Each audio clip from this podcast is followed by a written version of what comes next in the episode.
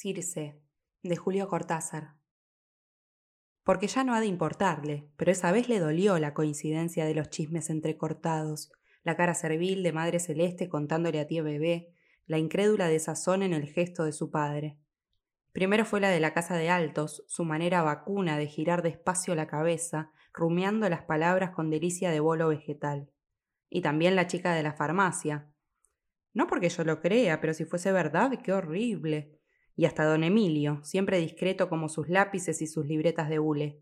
Todos hablaban de Delia Mañara, con un resto de pudor, nada seguros de que pudiera ser así, pero en Mario se abría paso, a puerta limpia, un aire de rabia subiéndole a la cara. Odió de improviso a su familia con un ineficaz estallido de independencia. No los había querido nunca, solo la sangre y el miedo a estar solo lo ataban a su madre y a los hermanos. Con los vecinos fue directo y brutal. A don Emilio lo puteó de arriba abajo la primera vez que se repitieron los comentarios. A la de la casa de Altos le negó el saludo como si eso pudiera afligirla. Y cuando volvía del trabajo, entraba ostensiblemente para saludar a los Mañara y acercarse, a veces con caramelos o un libro, a la muchacha que había matado a sus dos novios. Yo me acuerdo mal de Delia, pero era fina y rubia, demasiado lenta en sus gestos, yo tenía doce años, el tiempo y las cosas son lentas entonces, y usaba vestidos claros con faldas de vuelo libre. Mario creyó un tiempo que la gracia de Delia y sus vestidos apoyaban el odio de la gente. Se lo dijo a Madre Celeste, la odian porque no es chusma como ustedes, como yo mismo, y ni parpadeó cuando su madre hizo ademán de cruzarle la cara con una toalla. Después de eso fue la ruptura manifiesta. Lo dejaban solo, le lavaban la ropa como por favor, los domingos se iban a Palermo de picnic sin siquiera avisarle. Entonces Mario se acercaba a la ventana de Delia y le tiraba una piedrita. A veces ella salía, a veces la escuchaba reírse adentro, un poco malvadamente y sin darle esperanzas. Vino la pelea Firpo Dempsey y en cada casa se lloró y hubo indignaciones brutales, seguidas de una humillada melancolía casi colonial. Los mañanas se mudaron a cuatro cuadras, y eso hace mucho en Almagro, de manera que otros vecinos empezaron a tratar a Delia, las familias de Victoria y Castro Barros se olvidaron del caso, y Mario siguió viéndola dos veces por semana cuando volvía del banco. Era ya verano y Delia quería salir a veces. Iban juntos a las confiterías de Rivadavia o a sentarse en Plaza Once. Mario cumplió 19 años. Delia vio llegar sin fiestas, todavía estaba de negro, los 22. Los Mañana encontraban injustificado el luto por un novio, hasta Mario hubiera preferido un dolor solo por dentro. Era penoso presenciar la sonrisa velada de Delia cuando se ponía el sombrero ante el espejo, tan rubia sobre el luto. Se dejaba adorar vagamente por Mario y los Mañara, se dejaba pasear y comprar cosas, volver con la última luz y recibir los domingos por la tarde. A veces salía sola hasta el antiguo barrio, donde Héctor la había festejado. Madre Celeste la vio pasar una tarde y cerró con ostensible desprecio las persianas. Un gato seguía a Delia. Todos los animales se mostraban siempre sometidos a Delia. No se sabía si era cariño o dominación, le andaban cerca sin que ella los mirara. Mario notó una vez que un perro se apartaba cuando Delia iba a acariciarlo. Ella lo llamó, era en el once de tarde, y el perro vino manso, tal vez contento hasta sus dedos. La madre decía que Delia había jugado con arañas cuando chiquita. Todos se asombraban, hasta Mario, que les tenía poco miedo y las mariposas venían a su pelo. Mario vio dos en una sola tarde en San Isidro, pero Delia las ahuyentaba con un gesto liviano. Héctor le había regalado un conejo blanco que murió pronto, antes que Héctor. Pero Héctor se tiró en Puerto Nuevo, un domingo de madrugada. Fue entonces cuando Mario oyó los primeros chismes. La muerte de Rolo Medicis no había interesado a nadie desde que medio mundo se muere de un síncope. Cuando Héctor se suicidó, los vecinos vieron demasiadas coincidencias, en Mario renacía la cara servil de Madre Celeste contándole a tía Bebé, la incrédula desazón en el gesto de su padre. Para colmo, fractura del cráneo, porque Rodo cayó de una pieza al salir del zaguán de los Mañara, y aunque ya estaba muerto, el golpe brutal contra el escalón fue otro feo detalle. Delia se había quedado adentro, raro que no se despidieran en la misma puerta, pero de todos modos estaba cerca de él y fue la primera en gritar. En cambio Héctor murió solo, en una noche de helada blanca, a las cinco horas de haber salido de la casa de Delia como todos los sábados. Yo me acuerdo mal de Mario, pero dicen que hacía linda pareja con Delia.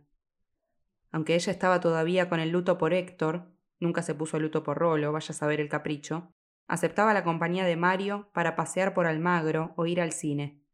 Hasta entonces Mario se había sentido fuera de Delia, de su vida, hasta de la casa. Era siempre una visita, y entre nosotros la palabra tiene un sentido exacto y divisorio.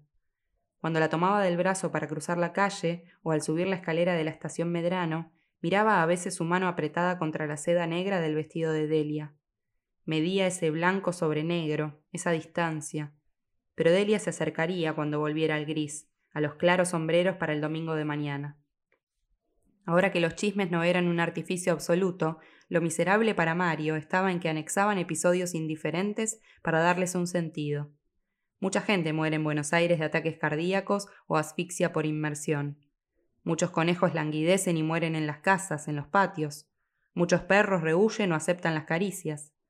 Las pocas líneas que Héctor dejó a su madre, los sollozos que la de la casa de Altos dijo haber oído en el zaguán de los Mañara la noche en que murió Rolo, pero antes del golpe, el rostro de Delia los primeros días. La gente pone tanta inteligencia en esas cosas, y cómo de tantos nudos agregándose nace al final el trozo de tapiz. Mario vería a veces el tapiz, con asco, con terror, cuando el insomnio entraba en su piecita para ganarle la noche. Perdóname mi muerte, es imposible que entiendas, pero perdóname, mamá. Un papelito arrancado al borde de crítica, apretado con una piedra al lado del saco que quedó como un mojón para el primer marinero de la madrugada. Hasta esa noche había sido tan feliz, claro que lo habían visto raro las últimas semanas. No raro, mejor distraído, mirando el aire como si viera cosas igual que si tratara de escribir algo en el aire, descifrar un enigma. Todos los muchachos del café Rubí estaban de acuerdo. Mientras que Rolo no, le falló el corazón de golpe. Rolo era un muchacho solo y tranquilo, con plata y un Chevrolet doble faetón, de manera que pocos lo habían confrontado en ese tiempo final. En los aguanes las cosas resuenan tanto. La de la casa de Alto sostuvo días y días que el llanto de Rolo había sido como un alarido sofocado, un grito entre las manos que quieren ahogarlo y lo van cortando en pedazos y casi enseguida el golpe atroz de la cabeza contra el escalón, la carrera de Delia clamando, el revuelo ya inútil. Sin darse cuenta, Mario juntaba pedazos de episodios, se descubría urdiendo explicaciones paralelas al ataque de los vecinos. Nunca preguntó a Delia, esperaba vagamente algo de ella. A veces pensaba si Delia sabría exactamente lo que se murmuraba. Hasta los mañana eran raros, con su manera de aludir a Rolo y a Héctor sin violencia, como si estuviesen de viaje. Delia callaba protegida por ese acuerdo precavido e incondicional. Cuando Mario se agregó, discreto como ellos, los tres cubrieron a Delia con una sombra fina y constante, casi transparente los martes o los jueves, más palpable y solícita de sábado a lunes. Delia recobraba ahora una menuda vivacidad episódica. Un día tocó el piano, otra vez jugó al ludo, era más dulce con Mario, lo hacía sentarse cerca de la ventana de la sala y le explicaba proyectos de costura o de bordado. Nunca le decía nada de los postres o de los bombones. A Mario le extrañaba, pero lo atribuía a delicadeza, a miedo de aburrirlo. Los Maniara alababan los licores de Delia. Una noche quisieron servirle una copita, pero Delia dijo con brusquedad que eran licores para mujeres y que había volcado casi todas las botellas. A Héctor empezó plañidera su madre y no dijo más por no apenar a Mario. Después se dieron cuenta de que a Mario no lo molestaba la evocación de los novios. No volvieron a hablar de licores hasta que Delia recobró la animación y quiso probar recetas nuevas. Mario se acordaba de esa tarde porque acababan de ascenderlo y lo primero que hizo fue comprarle bombones a Delia. Los Maniara picoteaban pacientemente la galena del aparatito con teléfonos y lo hicieron quedarse un rato en el comedor para que escuchara cantar a Rosita Quiroga. Luego él les dijo lo del ascenso y que le traía bombones a Delia. Hiciste mal en comprar eso, pero andá, lleváselos, está en la sala. Y lo miraron salir, y se miraron hasta que Maniara se sacó los teléfonos como si se quitara una corona de laurel, y la señora suspiró desviando los ojos. De pronto los dos parecían desdichados, perdidos. Con un gesto turbio, Maniara levantó la palanquita de la galena. Delia se quedó mirando la caja y no hizo mucho caso de los bombones, pero cuando estaba comiendo el segundo, de menta con una crestita de nuez, le dijo a Mario que sabía hacer bombones. Parecía excusarse por no haberle confiado antes tantas cosas. Empezó a describir con agilidad la manera de hacer los bombones, el relleno y los baños de chocolate o moca. Su mejor receta eran unos bombones a la naranja rellenos de licor. Con una aguja perforó uno de los que le traía Mario para mostrarle cómo se los manipulaba. Mario veía sus dedos demasiado blancos contra el bombón. Mirándola explicarle parecía un cirujano pausando un delicado tiempo quirúrgico. El bombón como una menuda laucha entre los dedos de Delia, una cosa diminuta pero viva, que la aguja laceraba. Mario sintió un raro malestar, una dulzura de abominable repugnancia. Tire ese bombón, hubiera querido decirle. Tírelo lejos, no vaya a llevárselo a la boca porque está vivo, es un ratón vivo. Después le volvió la alegría del ascenso, oyó a Delia repetir la receta del licor de té, del licor de rosa. Hundió los dedos en la caja y comió dos, tres bombones seguidos. Delia se sonreía como burlándose. Él se imaginaba cosas y fue temerosamente feliz. El tercer novio, pensó raramente. Decirle así, su tercer novio, pero vivo. Ahora ya es más difícil hablar de esto. Está mezclado de otras historias que uno agrega a base de olvidos menores, de falsedades mínimas que tejen y tejen por detrás de los recuerdos. Parece que él iba más seguido a lo de Mañara. La vuelta a la vida de Delia lo ceñía a sus gustos y a sus caprichos. Hasta los Mañara le pidieron con algún recelo que alentara a Delia, y él compraba las sustancias para los licores, los filtros y embudos, que ella recibía con una grave satisfacción, en la que Mario sospechaba un poco de amor, por lo menos algún olvido de los muertos. Los domingos se quedaba de sobremesa con los suyos, y Madre Celeste se lo agradecía sin sonreír, pero dándole lo mejor del postre y el café muy caliente. Por fin habían cesado los chismes, al menos no se hablaba de Delia en su presencia. Quién sabe si los bofetones al más chico de los Camiletti o el agrio encresparse frente a Madre Celeste entraban en eso. Mario llegó a creer que habían recapacitado, que absolvían a Delia y hasta la consideraban de nuevo. Nunca habló de su casa en lo de Mañara, ni mencionó a su amiga en las sobremesas del domingo. Empezaba a creer posible esa doble vida a cuatro cuadras una de otra. La esquina de Rivadavia y Castro Barros era el puente necesario y eficaz. Hasta tuvo esperanza de que el futuro acercara las casas, las gentes, sordo al paso incomprensible que sentía, a veces a solas, como íntimamente ajeno y oscuro. Otras gentes no iban a ver a los Mañara. Asombraba un poco esa ausencia de parientes o de amigos. Mario no tenía necesidad de inventarse un toque especial de timbre, todos sabían que era él. En diciembre, con un calor húmedo y dulce, Delia logró el licor de naranja concentrado. Lo bebieron felices un atardecer de tormenta. Los Mañara no quisieron probarlo, seguros de que les haría mal. Delia no se ofendió, pero estaba como transfigurada mientras Mario sorbía apreciativo el dedalito violáceo lleno de luz naranja, de olor quemante. Me va a hacer morir de calor, pero está delicioso, dijo una o dos veces. Delia, que hablaba poco cuando estaba contenta, observó. Lo hice para vos. Los Maniara miraban como queriendo leerle la receta, la alquimia minuciosa de quince días de trabajo. A Rolo le habían gustado los licores de Delia. Mario lo supo por unas palabras de Maniara dichas al pasar, cuando Delia no estaba. Ella le hizo muchas bebidas, pero Rolo tenía miedo por el corazón. El alcohol es malo para el corazón. Tener un novio tan delicado, Mario comprendía ahora la liberación que asomaba en los gestos, en la manera de tocar el piano de Delia. Estuvo por preguntarle a los Maniara qué le gustaba a Héctor, si también Delia le hacía licores o postres a Héctor. Pensó en los bombones que Delia volvía a ensayar y que se alineaban para secarse en una repisa de la antecocina. Algo le decía a Mario que Delia iba a conseguir cosas maravillosas con los bombones. Después de pedir muchas veces, obtuvo que ella le hiciera probar uno. Ya se iba cuando Delia le trajo una muestra blanca y liviana en un platito de alpaca. Mientras lo saboreaba, algo apenas amargo, con un asomo de menta y nuez moscada mezclándose raramente, Delia tenía los ojos bajos y el aire modesto, se negó a aceptar los elogios, no era más que un ensayo y aún estaba lejos de lo que se proponía. Pero a la visita siguiente, también de noche, ya en la sombra de la despedida junto al piano, le permitió probar otro ensayo. Había que cerrar los ojos para adivinar el sabor, y Mario, obediente, cerró los ojos y adivinó un sabor a mandarina, levísimo, viniendo desde lo más hondo del chocolate. Sus dientes desmenuzaban trocitos crocantes. No alcanzó a sentir su sabor, y era solo la sensación agradable de encontrar un apoyo entre esa pulpa dulce y esquiva. Delia estaba contenta del resultado. Dijo a Mario que su descripción del sabor se acercaba a lo que había esperado. Todavía faltaban ensayos, había cosas sutiles por equilibrar. Los Mañara le dijeron a Mario que Delia no había vuelto a sentarse al piano, que se pasaba las horas preparando los licores, los bombones. No lo decían con reproche, pero tampoco estaban contentos.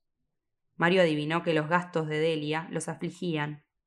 Entonces pidió a Delia en secreto una lista de las esencias y sustancias necesarias.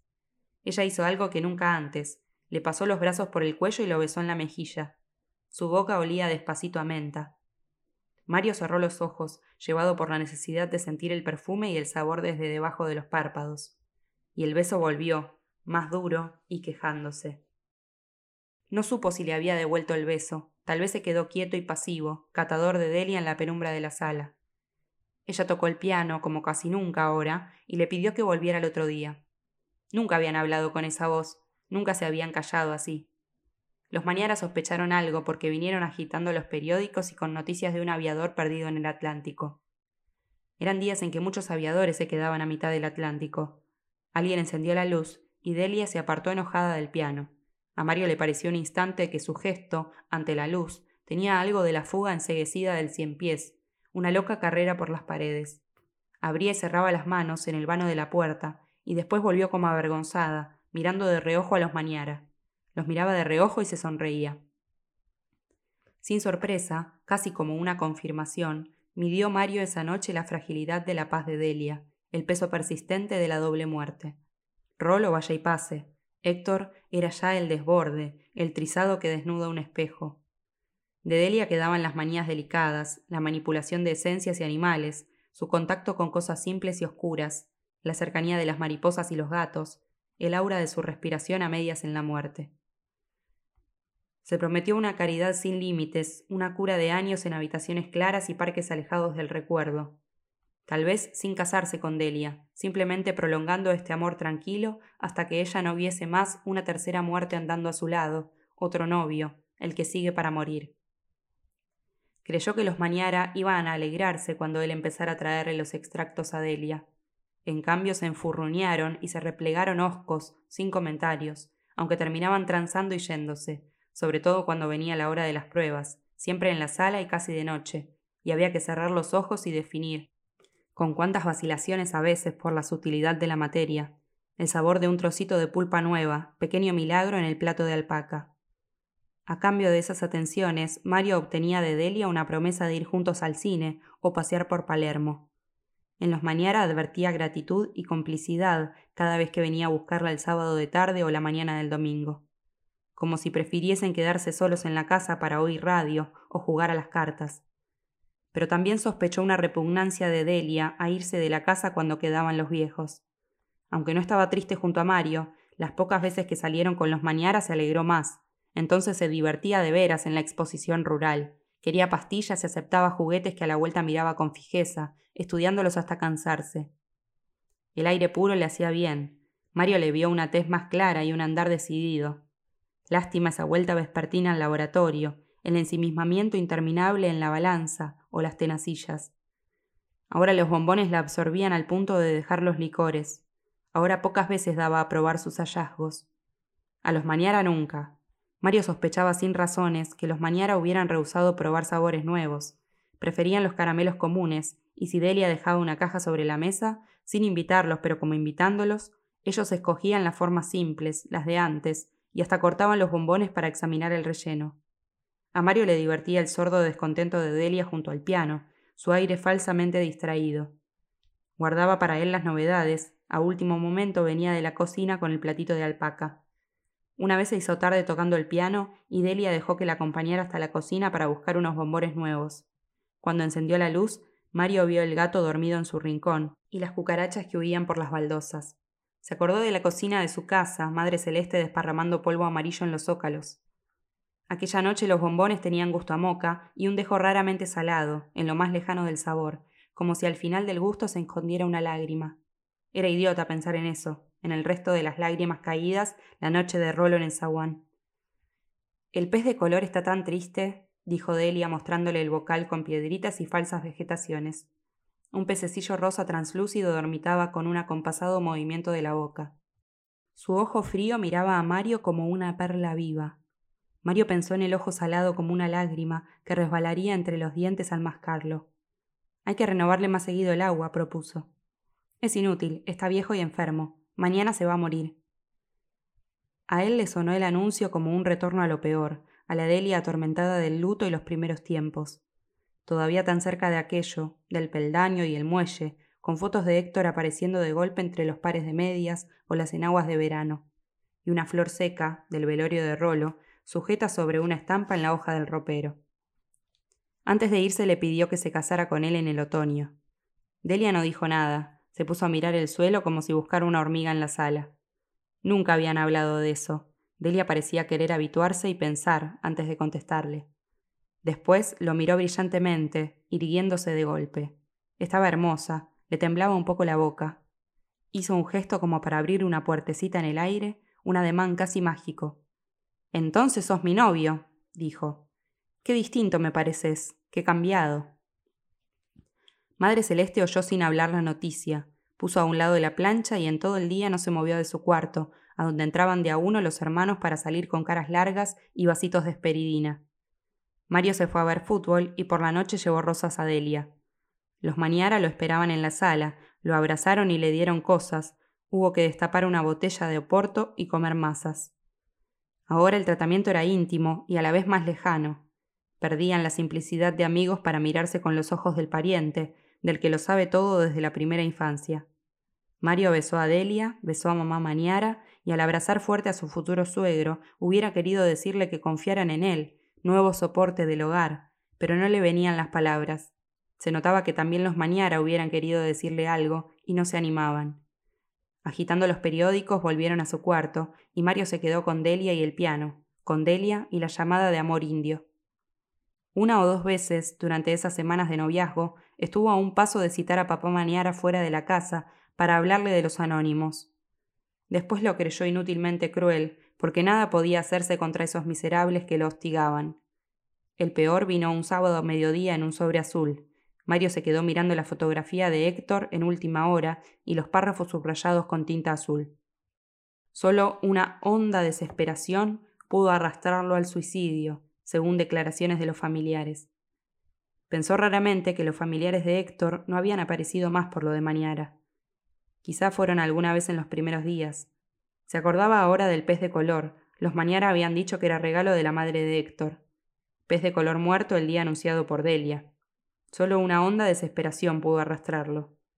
Quemó el sobre, el recorte, hizo un recuento de sospechosos y se propuso franquearse con Delia, salvarla en sí mismo de los hilos de baba, del resumar intolerable de esos rumores. A los cinco días, no había hablado con Delia ni con los Mañara, vino el segundo.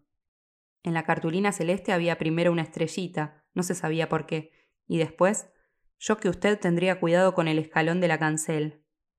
Del sobre salió un perfume vago a jabón de almendra. Mario pensó si la de la casa de Altos usaría jabón de almendra, hasta tuvo el torpe valor de revisar la cómoda de Madre Celeste y de su hermana. También quemó este anónimo. Tampoco le dijo nada a Delia. Era en diciembre, con el calor de esos diciembres de veintitantos. Ahora iba después de cenar a lo de Delia y hablaban paseándose por el jardincito de atrás o dando vuelta a la manzana. Con el calor comían menos bombones. No que Delia renunciara a sus ensayos, pero traía pocas muestras a la sala. Prefería guardarlos en cajas antiguas, protegidos en moldecitos, con un fino césped de papel verde claro por encima. Mario la notó inquieta, como alerta, a veces miraba hacia atrás en las esquinas, y la noche que hizo un gesto de rechazo al llegar al buzón de Medrano y Rivadavia, Mario comprendió que también a ella la estaban torturando desde lejos, que compartían sin decirlo un mismo hostigamiento. Se encontró con papá Maniara en el Múnich de Cangallo y Poirredón. Lo colmó de cerveza y papas fritas sin arrancarlo de una vigilante modorra, como si desconfiara de la cita. Mario le dijo riendo que no iba a pedirle plata, sin rodeos, le habló de los anónimos, la nerviosidad de Delia, el buzón de Medrano y Rivadavia. Ya sé que apenas nos casemos se acabarán estas infamias, pero necesito que ustedes me ayuden, que la protejan. Una cosa así puede hacerle daño. Es tan delicada, tan sensible. Vos querés decir que se puede volver loca, ¿no es cierto? Bueno, no es eso, pero si recibe anónimos como yo y se los calla, y eso se va juntando. Vos no la conoces a Delia. Los anónimos se los pasa Quiero decir, que no le hacen mella. Es más dura de lo que te pensás. Pero mire que está como sobresaltada, que algo la trabaja. atinó a decir indefenso Mario. No es por eso, ¿sabes? Bebía su cerveza como para que le tapara la voz. Antes fue igual, yo la conozco bien. ¿Antes de qué? Antes de que se le murieran, Sonso. Pagá que estoy apurado. Quiso protestar, pero papá Mañara estaba ya andando hacia la puerta. Le hizo un gesto vago de despedida y se fue para el once, con la cabeza gacha. Mario no se animó a seguirlo, ni siquiera pensar mucho lo que acababa de oír. Ahora estaba otra vez solo como al principio, frente a Madre Celeste, la de la casa de Altos y los Maniara. Hasta los Maniara. Delia sospechaba algo porque lo recibió distinta, casi parlanchina y sonsacadora. Tal vez los Maniara habían hablado del encuentro en el Múnich. Mario esperó que tocara el tema para ayudarla a salir de ese silencio, pero ella prefería Rosmarie y un poco de Schumann, los tangos de Pacho con un compás cortado y entrador, hasta que los Maniara llegaron con galletitas y Málaga y encendieron todas las luces. Se habló de Pola Negri, de un crimen en Liniers, del eclipse parcial y la descompostura del gato. Delia creía que el gato estaba empachado de pelos y apoyaba un tratamiento de aceite de castor. Los Maniara le daban la razón sin opinar, pero no parecían convencidos. Se acordaron de un veterinario amigo, de unas hojas amargas. Optaban por dejarlo solo en el jardincito, que él mismo eligiera los pastos curativos pero Delia dijo que el gato se moriría, tal vez el aceite le prolongara la vida un poco más. Oyeron a un diariero en la esquina y los Maniara corrieron juntos a comprar última hora. A una muda consulta de Delia fue Mario a apagar las luces de la sala. Quedó la lámpara en la mesa del rincón, manchando de amarillo viejo la carpeta de bordados futuristas. En torno al piano había una luz velada. Mario preguntó por la ropa de Delia, si trabajaba en su ajuar, si marzo era mejor que mayo para el casamiento. Esperaba un instante de valor para mencionar los anónimos, un resto de miedo a equivocarse lo detenía cada vez. Delia estaba junto a él en el sofá verde oscuro, su ropa celeste la recortaba débilmente en la penumbra. Una vez que quiso besarla, la sintió contraerse poco a poco. Mamá va a volver a despedirse, espera que se vayan a la cama. Afuera se oía a los mañara, el crujir del diario, su diálogo continuo. No tenían sueño esa noche, las once y media y seguían charlando. Delia volvió al piano, como obstinándose tocaba largos valses criollos con da capo al fine una vez y otra, escalas y adornos un poco cursis, pero que a Mario le encantaban, y siguió en el piano hasta que los Maniara vinieron a decirles buenas noches y que no se quedaran mucho rato, ahora que él era de la familia, tenía que velar más que nunca por Delia y cuidar que no trasnochara. Cuando se fueron, como a disgusto pero rendidos de sueño, el calor entraba a bocanadas por la puerta del zaguán y la ventana de la sala. Mario quiso un vaso de agua fresca y fue a la cocina aunque Delia quería servírselo y se molestó un poco. Cuando estuvo de vuelta, vio a Delia en la ventana, mirando la calle vacía por donde antes en noches iguales se iban Rolo y Héctor. Algo de luna se acostaba ya en el piso cerca de Delia, en el plato de alpaca que Delia guardaba en la mano, como otra pequeña luna. No había querido pedirle a Mario que probara delante de los Mañara. Él tenía que comprender cómo la cansaban los reproches de los Mañara, Siempre encontraban que era abusar de la bondad de Mario pedirle que probara los nuevos bombones. Claro que si no tenía ganas, pero nadie le merecía más confianza. Los Mañara eran incapaces de apreciar un sabor distinto. Le ofrecía el bombón como suplicando, pero Mario comprendió el deseo que poblaba su voz. Ahora lo abarcaba con una claridad que no venía de la luna, ni siquiera de Delia. Puso el vaso de agua sobre el piano, no había bebido en la cocina, y sostuvo con dos dedos el bombón con Delia a su lado esperando el veredicto, anhelosa la respiración como si todo dependiera de eso, sin hablar, pero urgiéndolo con el gesto, los ojos crecidos, o era la sombra de la sala, oscilando apenas el cuerpo al jadear, porque ahora era casi un jadeo, cuando Mario acercó el bombón a la boca, iba a morder, bajaba la mano, y Delia gemía como si en medio de un placer infinito se sintiera de pronto frustrada. Con la mano libre apretó apenas los flancos del bombón, pero no lo miraba, tenía los ojos en Delia y la cara de yeso, un pierrot repugnante en la penumbra. Los dedos se separaban, dividiendo el bombón. La luna cayó de plano en la masa blanquecina de la cucaracha, el cuerpo desnudo de su revestimiento coriáceo, y alrededor, mezclados con la menta y el mazapán, los trocitos de patas y alas, el polvillo del caparacho triturado.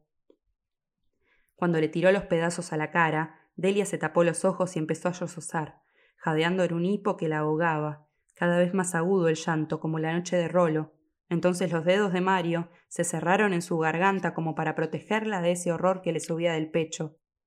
Un borborigmo de lloro y quejido, con risas quebradas por retorcimientos, pero él quería solamente que se callara y apretaba para que solamente se callara. La de la casa de Altos estaría ya escuchando con miedo y delicia, de modo que había que callarla a toda costa.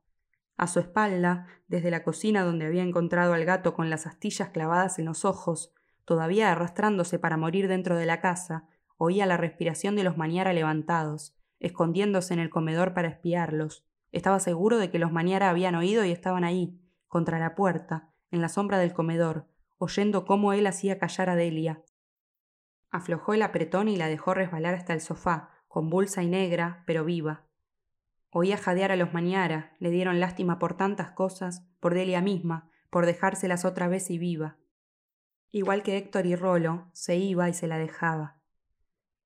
Tuvo mucha lástima de los Maniara que habían estado ahí agazapados y esperando que él, por fin alguno, hiciera callar a Delia que lloraba, hiciera cesar por fin el llanto de Delia.